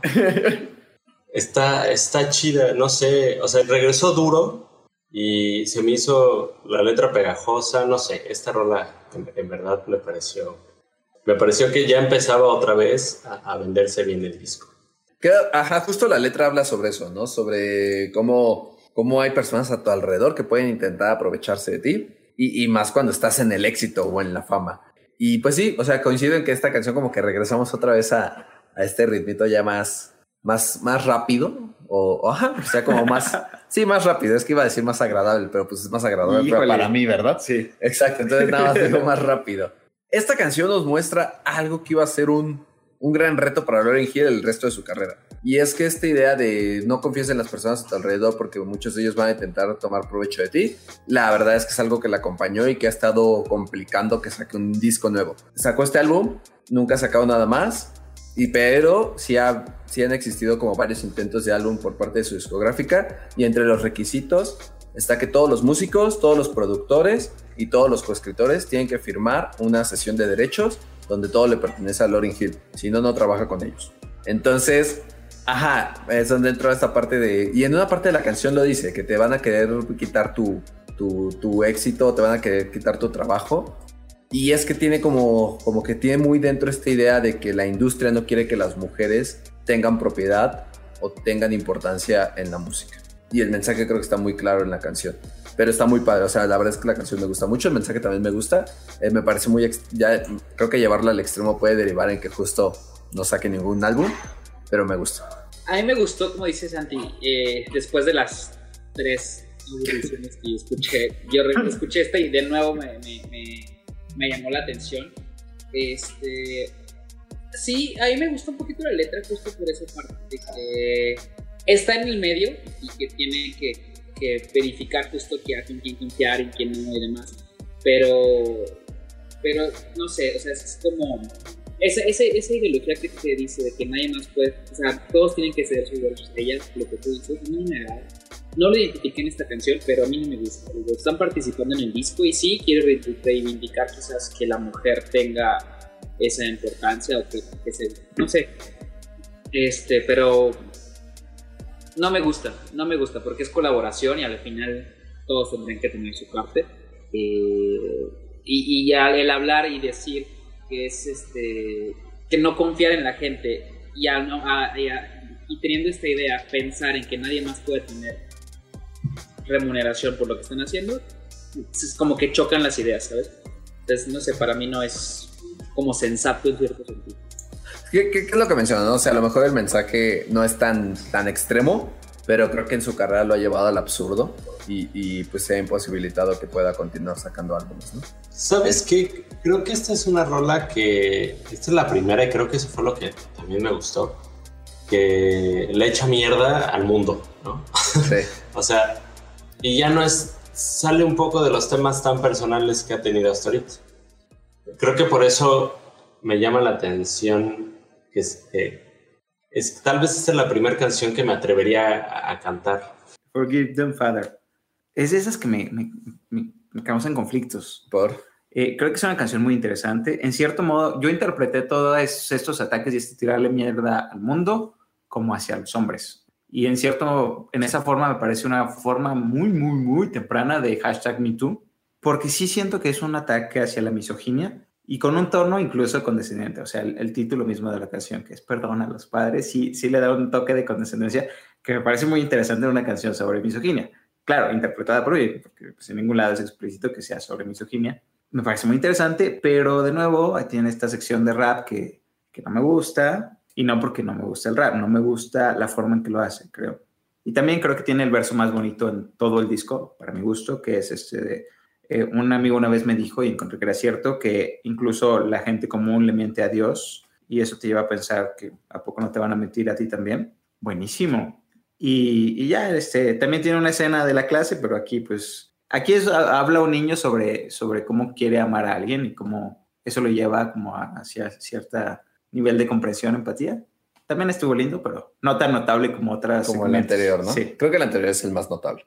Pero de ahí pasamos a Every Ghetto, Every City, que básicamente es una canción otra vez muy personal, donde nos cuenta de cosas de su pueblo donde nació, ¿no? Del lugar donde creció, vivió, y, que nos pinta imágenes muy lindas, ¿no? Así como hablando de calles, hablando de lugares, de las paletas, eh, y que está muy padre. O sea, me parece que esta canción, igual, regresamos a un tema de una canción muy personal, donde está difícil criticar algo, porque pues básicamente es una descripción, o sea... Voy a hacer un disco bien personal para que nadie hable de No, no, no, sino que qué criticas de cuando te están contando del lugar donde vivió. O sea, Así, que le qué feo estaba tu pueblo. Ajá, exacto. Ay, qué, qué, qué lugar tan feo viviste. Pues no.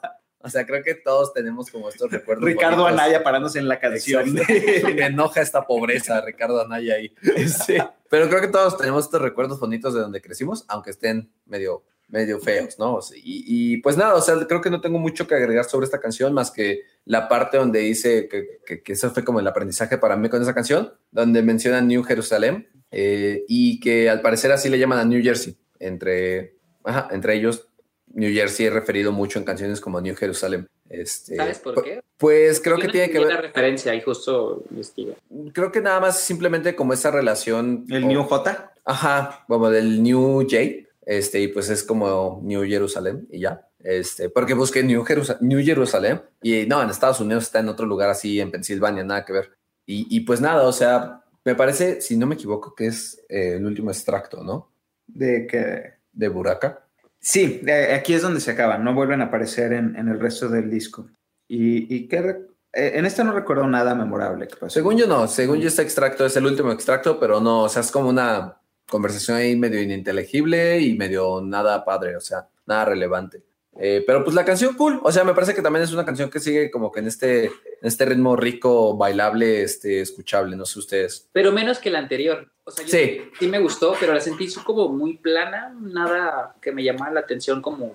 Está divertida, está movida, pero fuera así. Medio repetitiva, ¿no? Ah, exacto, yo creo que es esa, en vez de plana, repetitiva. O sea, el mismo Sí. tono siempre. Ah, Me, me, me, me supo un poco a, a esta filosofía de Started from the bottom and now we're here.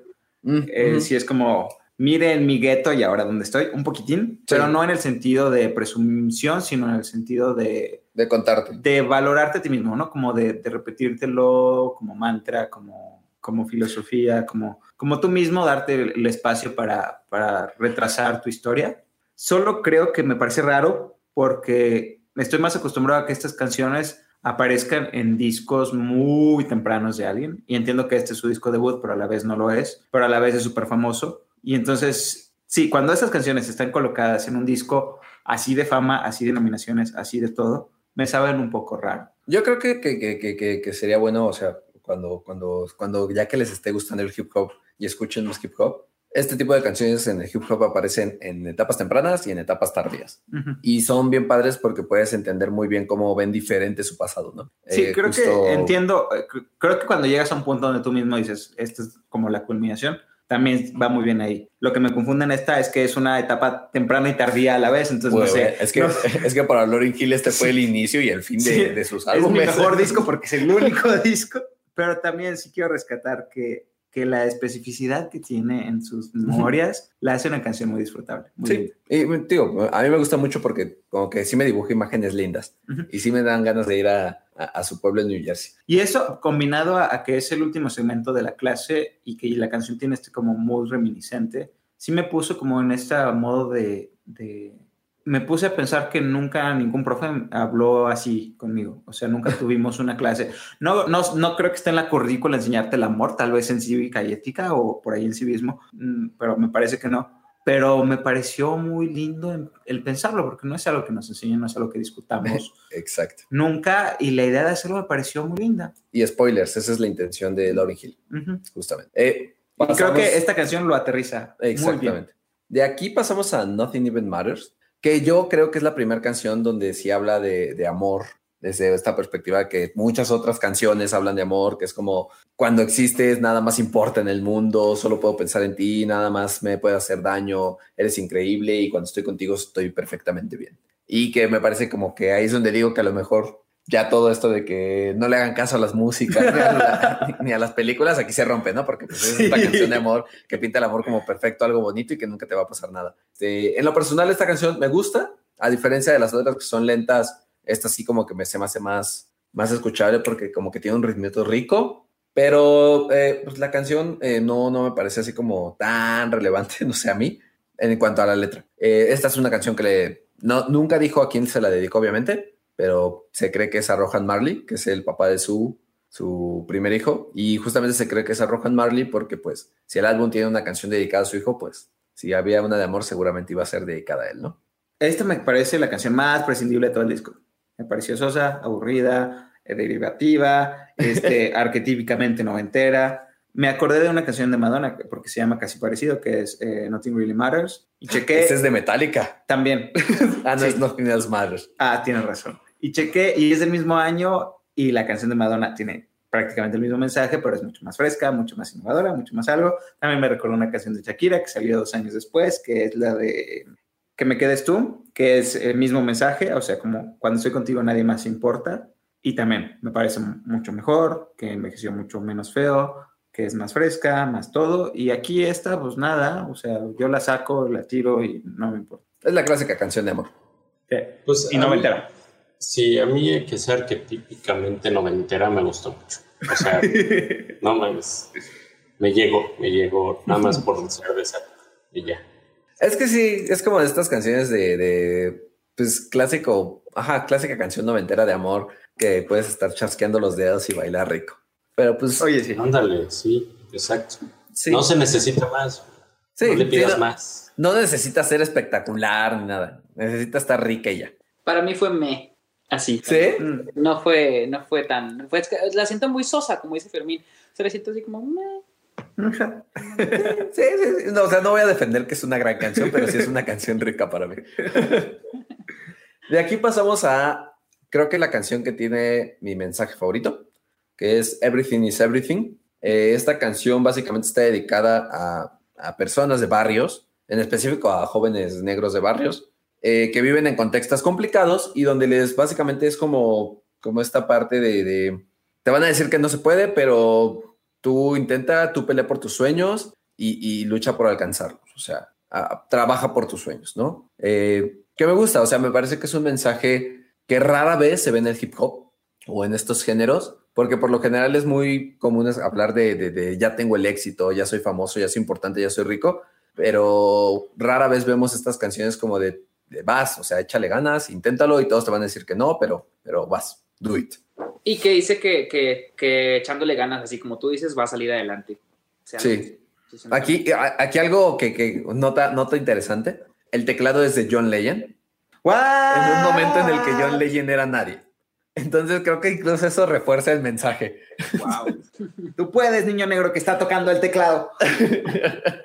No, a mí, de nuevo, eh, tiene este sabor mesiánico. No me gusta. Sí. Eh, luego, Lauren Hill luego se pone como muy mesiánica, muy, muy. No, no sé, no, no me agrada ese tono. Y esta canción, aunque sí me parece muy linda, pues no sé, o sea, prefiero el muéstramelo y no me lo platiques, ¿sabes? Y ya creo que con tu presencia y tu fama bastaría. Y creo que eso me haría feliz. No tienes que restregarme la cara, pero tal vez tengas que restregarme la cara porque entiendo la condición de marginalización donde requieres constantemente de refuerzos y representación y de muestras de que es posible, ¿no? Entonces es lo que me conflictúa quizá. Eh, yo, yo, lo pondré un poquito como lo que siempre he discutido, ¿no? Que por ejemplo en México a veces es complicado pensar en, en futuros de ciencia o futuros de arte cuando los representantes son pocos. Uh -huh. Y entonces, el, y cuando esos representantes no se comunican con la comunidad, pues son prácticamente inexistentes. O sea, no, no me sorprende que no muchos niños quiera, no quieran ser científicos, cuando nuestros científicos, más allá de que son pocos, la verdad es que no tienen un canal de comunicación y, y rara la vez. O sea, no hay un Big Man mexicano. No hay un, este, un, un, no sé, un Elon Musk mexicano, que bueno, es sudafricano el hombre, pero y en la, en la comunidad negra, la verdad es que los artistas de hip hop y los artistas en general se han sido como parteaguas para el desarrollo de la comunidad. Entonces, y eso lo entiendo. Este tipo de mensajes sí. creo que sí ayudan mucho. Y pues de ahí pasamos a básicamente el final del disco. O sea, porque después de esto vienen dos canciones más, que está Can't Take My Eyes Off of You, pero es un cover, que de hecho el cover ni siquiera estaba pensado para el álbum. Es un cover que se hizo para una canción, fue una canción comisionada para una película, donde le dijeron Lauren Hill, cántate esta canción. Lauren Hill la cantó y se volvió un hit de repente y dijeron, y si la metemos al álbum, ahora le va. Es que está bonita por la canción como es y le dio un buen ritmo, porque el ritmo no me sí. desagradó. Sí, sí, sí, o sea, pero pues, vaya, es una, es una canción que está ahí porque fue famosa. Ah, ah, yo siento que hasta fue una canción que metieron para asegurar la venta del álbum. No sé, pero regresando a la que es la última, es de Miss Education of Lauren Hill. Eh, la canción está, este, no sé. no sé. ya lo dije todo. Eh, y básicamente es una canción que habla sobre encontrar tus inspiraciones, tus sueños. ¿Qué es lo que me gusta de esta canción? En esta canción básicamente es donde se entiende por qué el álbum se llama The Miseducation of Lauren Hill. Y lo que dice Lauren Hill es, no es que no haya ido a la escuela y no es que me haya ido mal en la escuela, de hecho fui a la escuela y me fue bien en la escuela, pero nunca fui educada sobre cosas que la vida me fue enseñando y cosas que encontré en mí cosas que no pude encontrar en una escuela, cosas que no pude encontrar en una persona, cosas que no pude encontrar y que nadie me puede explicar, como el amor. Y justo su intención de invitar a este poeta a enseñarle a estos niños era eso, representar cómo hay cosas que en la vida pues no, no vas a aprender más que, más que haciendo un proceso de, de introspección y, y, seguramente vas a encontrar la, la respuesta en ti, pero si no lo haces, pues mientras tanto vas a estar miseducado hay cosas que no vas a aprender en la vida hasta que hagas un, gran, un álbum que se lleve 5 gramos. Exactamente. y, y, pero la verdad es que la canción no. a mí me pareció, o este, así que ahora sí que, que un, que un girl power mantra noventero a ritmo de balada y ya. Está sí, bien. Está bien. Sí, sí. Fin. De hecho, hasta, hasta es, eh, ni siquiera es corta, la letra es cortísima. Pero la canción no sé cómo le hace para durar cuatro minutos. Lo que sí es que su voz aquí me gustó muchísimo. O sea, aquí canta como lento, bajito, eh, eh, muy susurrado, muy, ajá. No, no, nada, nada presumido. Uh, no, no quiero decir nada presumido, no, no sido que nunca que cante bueno. presumido en ningún punto, pero eh, la forma en la que lo hace aquí, que es como muy suspiros, bajito, balada, estirada, me lo disfruté, eso sí. ¿Tú, yo creo que es, sí, yo creo que es muy atinado que haya hecho eso, porque si no llegas cansado esta parte del disco hacia la última rola es porque no lo escuchaste, ¿no? es un disco muy pesado y si, y si hubiera continuado así con el, el rap duro, y yo creo que la baladita, baladita al final está, está bien. Está bien y a secas. Es, es como la canción que ponían antes en los cines, ¿no? Cuando te ibas que ponían una canción suavecita de fondo mientras todos se iban de la sala. ¿Nunca les tocó? Sí, Ajá. sí. Eh, y así sentí un poquito esta canción. Y siento feo decirlo, porque creo que es la que. Sí, el mensaje es importante, creo. O sea, creo que el mensaje está padre.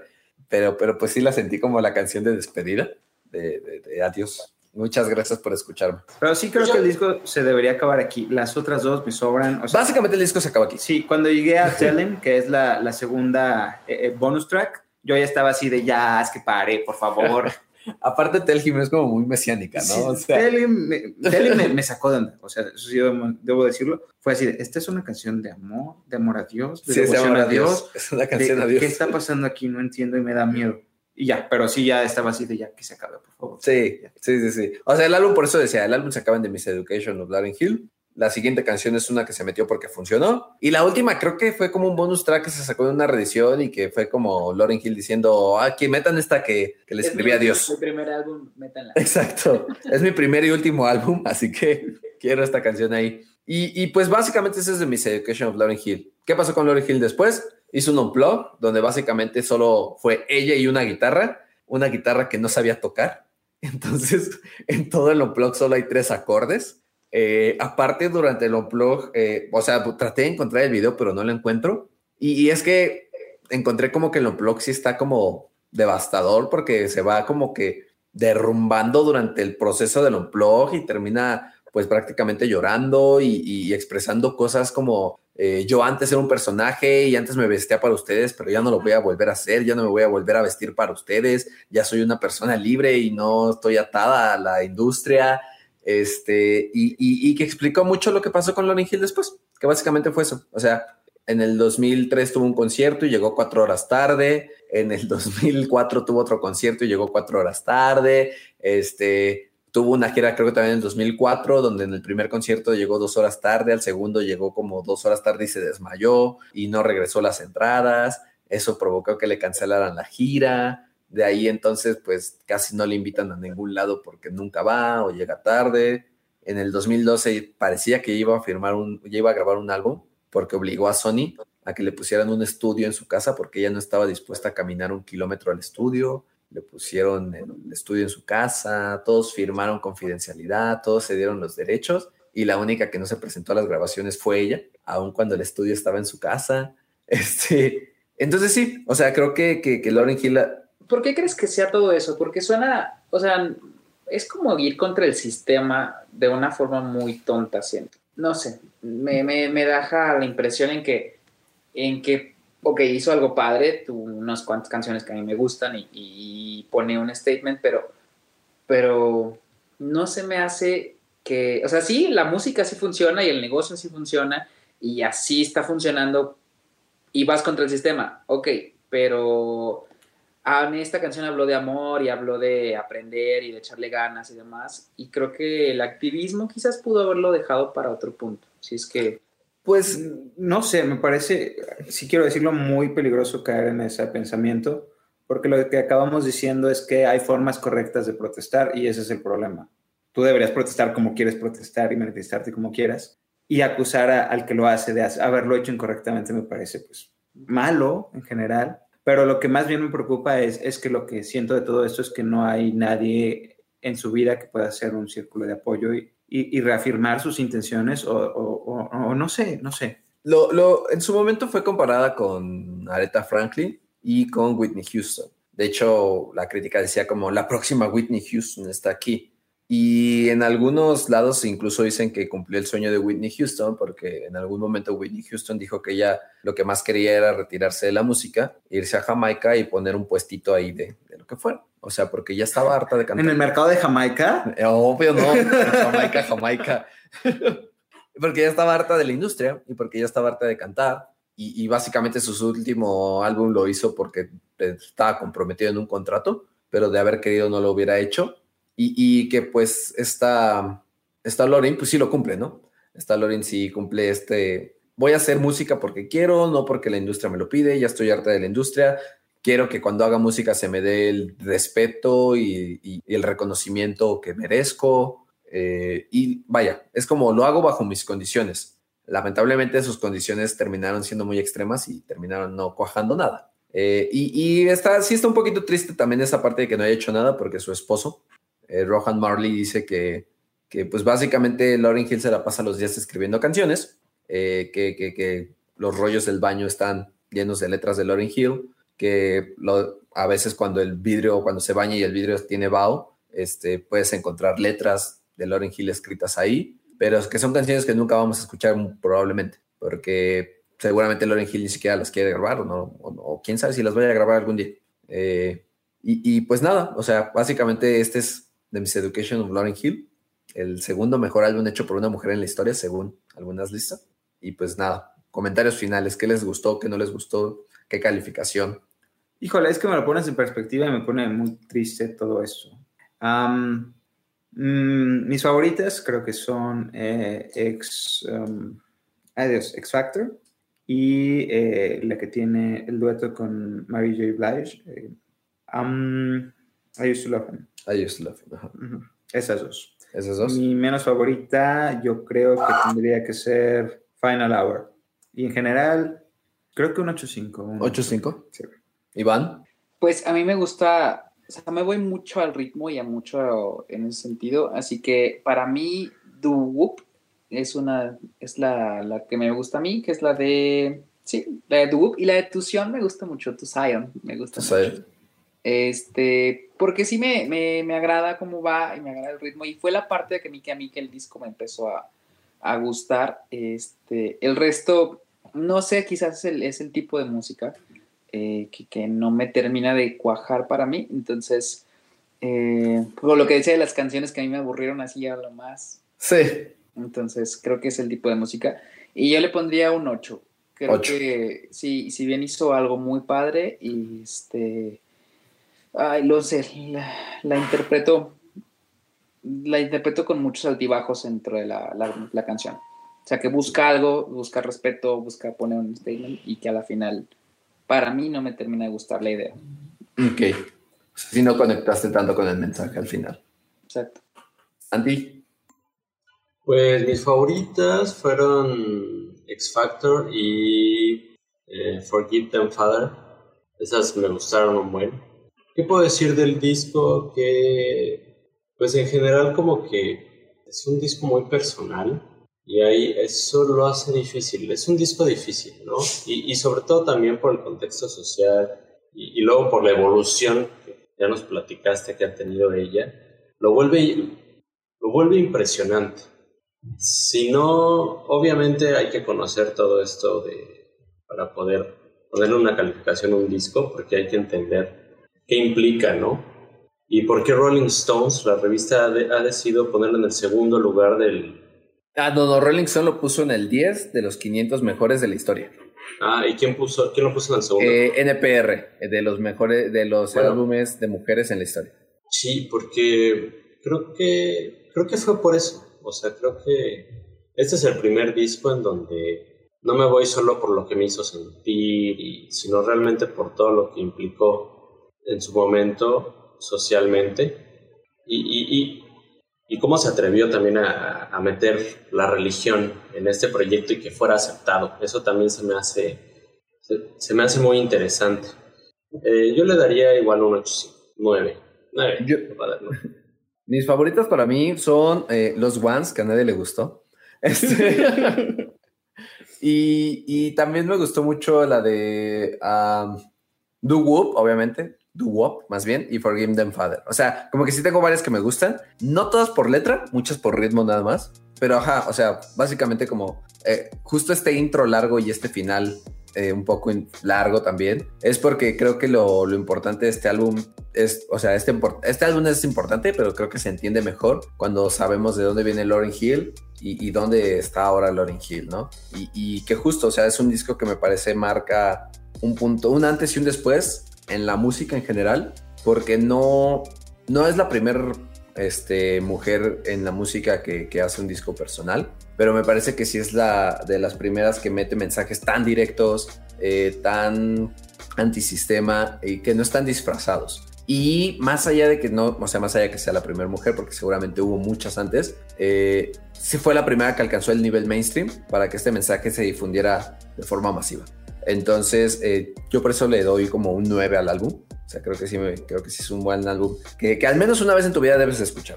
No, no que se vuelva tu álbum favorito ni que compres el vinil y lo tengas ahí guardado, pero creo que sí ayuda a escucharlo al menos una vez. Eh, e incluso te sirve para escuchar todo lo que fue el hip hop en los noventas, porque creo que encuentras de todo en este álbum. O sea, desde sonidos medio gangsta, sin letra gangsta, hasta las cosas que eran como muy balada, balada, balada noventera, mezclada con hip hop ahí. Ojalá cuando, ojalá vuelva, ojalá saque otro álbum, Lauryn Hill Me dejaste deseándolo, ¿eh? eh, y, y podamos escuchar esas canciones que están en el baño, o que están en sus libretas, o, o que estén donde estén. Digo, la parte buena es que pues el álbum le dejó al menos 20 millones de euros, entonces, este, pues al menos monetariamente no sufre ahorita. Pues creo que sería todo. más hip hop. Si escuchen más hip hop, escuchen a Kendrick Lamar. Eh, les recomiendo mucho escuchar a Kendrick Lamar. Este, pero sí, de- denle al hip hop. Todo esto Sí. es una trampa para hacernos escuchar Sí, hip hop, siento- yo lo sé. No, de hecho es una no, trampa no, para que escuchen reggaetón. reggaetón. Obviamente, obviamente. O sea, Daniela está dejando caer despacito. poco a poco, ahí vamos, ahí vamos. Primero referencias, al rato vamos a hablar de Bad Bunny como... No, mames. Pues muchas gracias. Gracias. Gracias. Feliz, feliz eh, equinoccio. Feliz equinoccio. ¿Ah, ¿Es natalicio? No, espera, ¿qué, qué tiene que ver? Pues eh, es que el natalicio cae en el equinoccio. Sí, ¿verdad? Sí, está bien. Ah, entonces Pero sí. el que los hace está raro. Feliz natalicio. Te la Chao, pasan bien, muchas gracias. Nos vemos. Chao.